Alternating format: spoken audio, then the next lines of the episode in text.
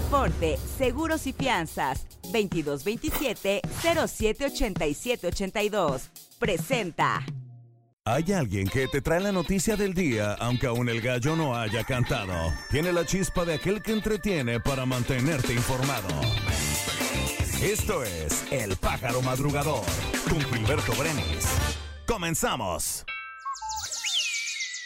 ¿Cómo están? Qué gusto saludarles. Feliz jueves 23 de noviembre. Llegamos ya al día 327 de este año. Faltan 38 para que se acabe el 2023. Hoy celebran su santo Clemente, Columbano, Felicitas y Lucrecia. Muchísimas felicidades. Si van a la Ciudad de México y no circulan los autos con engomado color verde, terminación de placa 1 o 2. Recuerden, esta restricción inicia a las 5 de la mañana, termina a las 10 de la noche y es válida en todas las alcaldías de la Ciudad de México y todos los municipios del Estado de México. Tómelo en consideración. En Puebla, hoy era frío, así que por favor abríguense. El día estará nublado con una temperatura máxima de 17 grados, mínima de 9. Si quieren hacer una transacción, el dólar se cotiza hoy a la compra en 16 pesos con 67 centavos y a la venta en 17 pesos con 65 centavos. El euro, por su parte, se compra en 18 pesos con 72 centavos y se vende en 18 pesos con 73 centavos. Un día como hoy. Hoy es Día de la Armada de México, es Día Internacional de la Palabra y es Día Internacional del Asesor de Imagen. También, por supuesto, en Estados Unidos se celebra el Día de Acción de Gracias.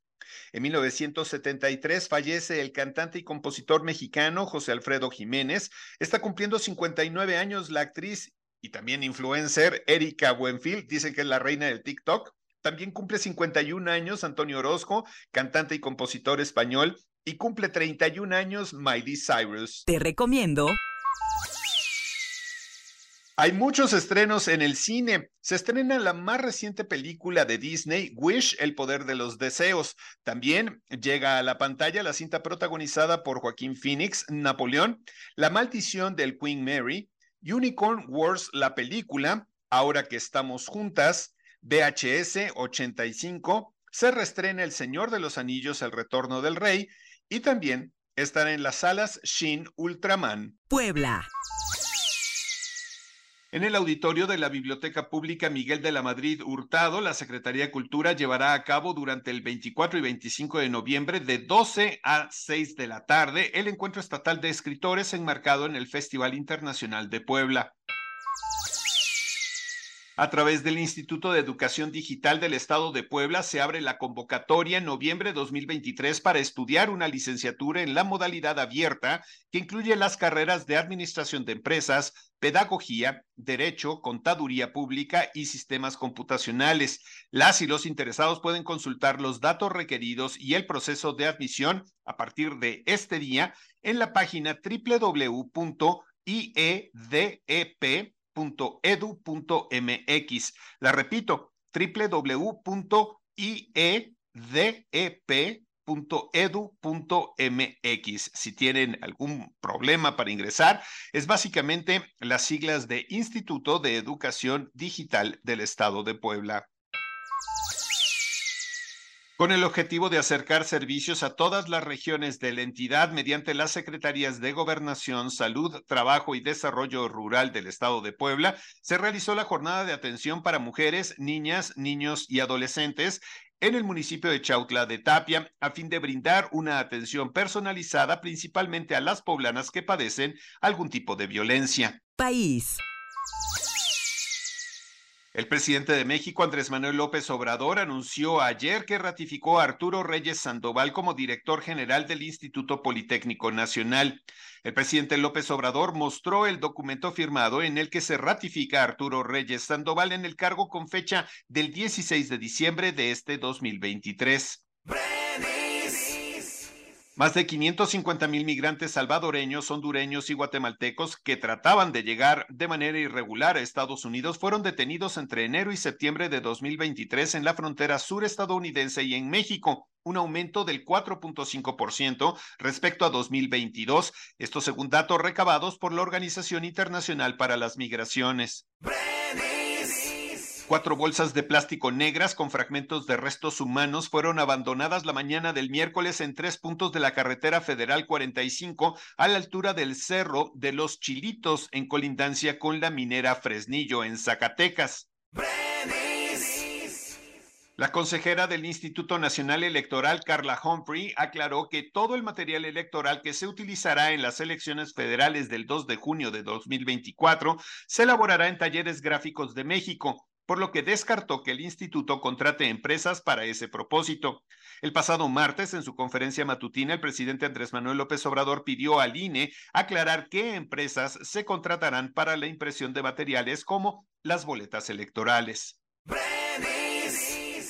El Pleno del Senado avaló ayer el procedimiento para la elección de la ministra de la Suprema Corte de Justicia de la Nación, que sustituirá a Arturo Saldívar, quien renunció a su cargo hace unos días. En la sesión de ayer, los senadores avalaron el acuerdo de la mesa directiva en votación económica. El documento establece que después de que la terna del presidente Andrés Manuel López Obrador fue turnada al Senado, se distribuirá a los legisladores el expediente de cada una de las propuestas.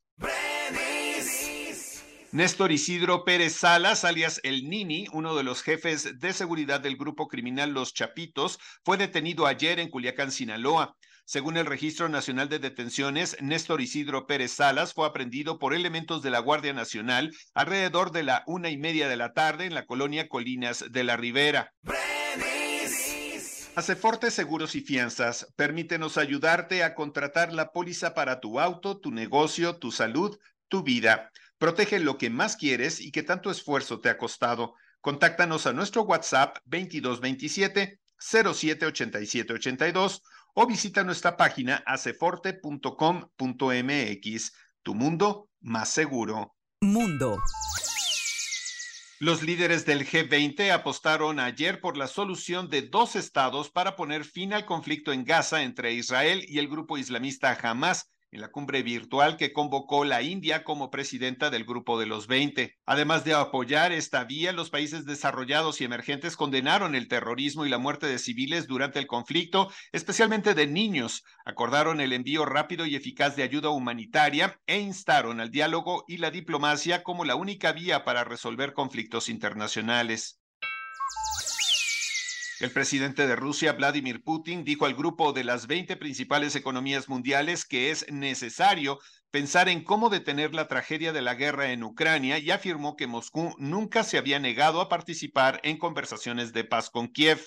La decisión de Putin de enviar tropas a Ucrania en febrero de 2022 desencadenó el conflicto más letal en Europa desde la Segunda Guerra Mundial y el enfrentamiento más grave entre Rusia y Occidente desde la Guerra Fría. El presidente electo de Argentina, Javier Milei, ofreció al mandatario de Ucrania, Volodymyr Zelensky, que Argentina acoja una cumbre de paz sobre la guerra que enfrenta al país europeo con Rusia.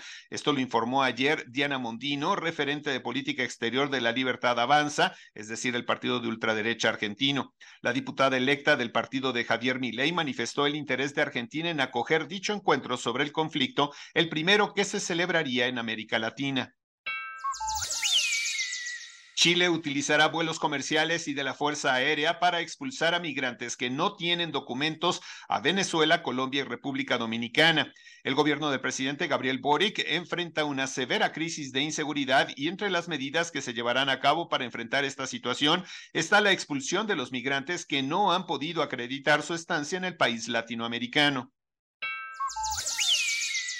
Obreros y maquinaria pesada destruyeron el jardín binacional para continuar la construcción del muro de nueve metros de alto del ahora expresidente Donald Trump en la frontera entre San Diego y Tijuana. Los equipos de una empresa privada contratados por la Oficina de Aduanas y Protección Fronteriza del gobierno estadounidense comenzaron a eliminar el jardín desde antes del amanecer el martes. Para la tarde habían instalado ya unos 18 metros de muro compuesto de pilares de metal alternados. La franja de Gaza es hoy el lugar más peligroso del mundo para ser un niño, fue lo que dijo ayer la directora ejecutiva de la Agencia de la ONU para la Infancia, Catherine Russell. Russell intervino por videoconferencia ante el Consejo de Seguridad de la ONU en una sesión específicamente dedicada al impacto de la guerra en las mujeres y niños de Gaza e Israel. ¿Es neta? Una mujer estadounidense fue víctima del turismo estético y en un intento por ahorrarse algo de dinero viajó a una clínica bariátrica en Tijuana para someterse a una cirugía de estiramiento de la piel, pero al despertar lo que parecía una estancia breve en el hospital se convirtió en una verdadera pesadilla. Y es que Kimberly McCormick, de 65 años, despertó con implantes mamarios y un levantamiento de glúteos, lo que ascendió la cuenta a 75 mil dólares que originalmente serían alrededor de 13 mil dólares. Deportes. El mexicano Patricio O'Ward tendrá su turno en la Fórmula 1 cuando en la práctica 1 del Gran Premio de Abu Dhabi tome el lugar del británico Lando Norris. En una emotiva ceremonia realizada en la Federación Mexicana de Fútbol, donde varios exfutbolistas, directivos y dirigentes estuvieron presentes, le fue otorgado un reconocimiento a Manuel Lapuente, histórico director técnico mexicano.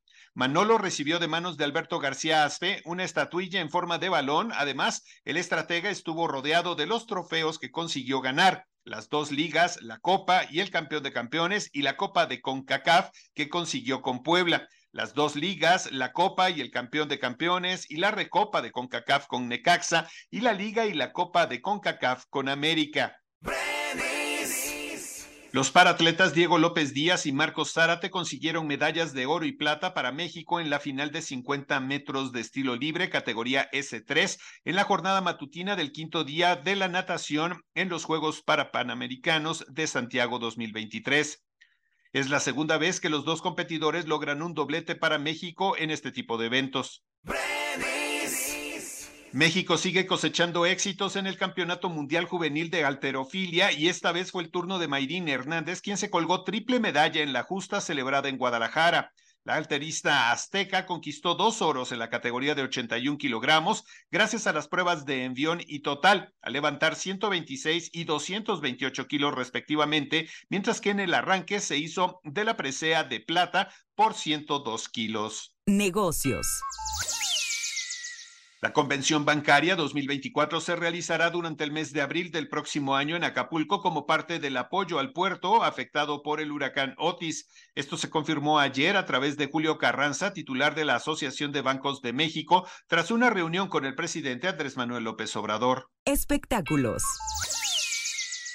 Big Hit Music, la agencia que representa a BTS, la popular banda de K-pop, anunció ayer que sus integrantes RM, Jimin, V y Jungkook han iniciado su proceso de enlistamiento al servicio militar obligatorio en Corea del Sur.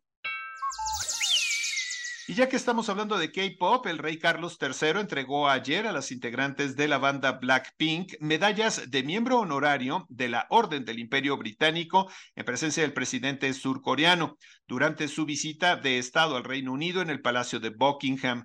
Jenny, Jisoo, Lisa y Rosé conversaron, rieron y se tomaron fotografías con el monarca británico mientras éste les entregaba las medallas. En medio de mucha secrecía se dio a conocer que el cantante Frances Picas, quien formó parte del grupo español Locomía, falleció a los 53 años de edad. La noticia fue dada a conocer por su amigo Adrián Monciar, con quien también Picas realizó algunas colaboraciones musicales. En un mensaje en Instagram que fue acompañado con una imagen al lado de Frances Picas, Adrián Monciar le escribió un mensaje al ex integrante de Locomía con el que se despidió de él.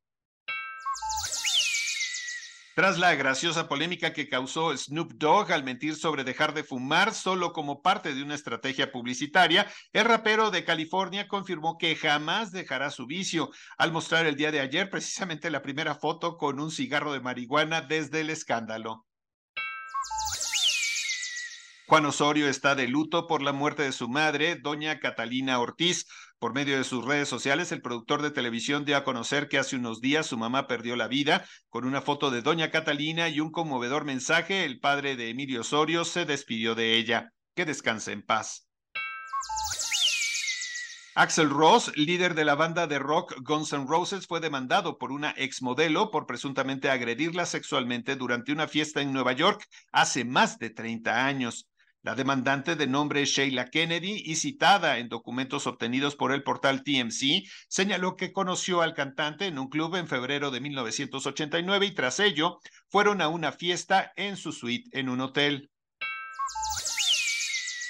Este 2023, los premios Metro tienen el honor de anunciar a la actriz y directora teatral Margarita Sanz como la figura a la que le será otorgada el premio a la trayectoria, una presea que reconoce y homenajea a los talentos más experimentados de los escenarios mexicanos, mismo que será entregado en la ceremonia televisada el próximo miércoles 29 de noviembre en punto de las 8 de la noche en el Teatro de la Ciudad Esperanza Iris en la Ciudad de México. Hemos llegado al final de esta emisión del Pájaro Madrugador. Muchísimas gracias por su atención. Nos escuchamos mañana ya para cerrar bien la semana como debe de ser. Así que por favor acompáñenos. Por cierto, gracias a todas las personas que han estado escuchando este podcast en los canales de streaming de su preferencia. Y finalmente, después de mucho luchar y de mucho esperar, Apple Music nos ha aprobado para que también a través de esta plataforma podamos escuchar el Pájaro Madrugador. A todos de verdad, muchísimas gracias gracias, por compartirlo, gracias por sus comentarios y sobre todo, gracias por hacer crecer este esfuerzo que hacemos todos los días con mucho cariño. Hasta mañana. Aceforte, Seguros y Fianzas, 2227-078782. Presentó. Esto fue El Pájaro Madrugador. Nos escuchamos mañana.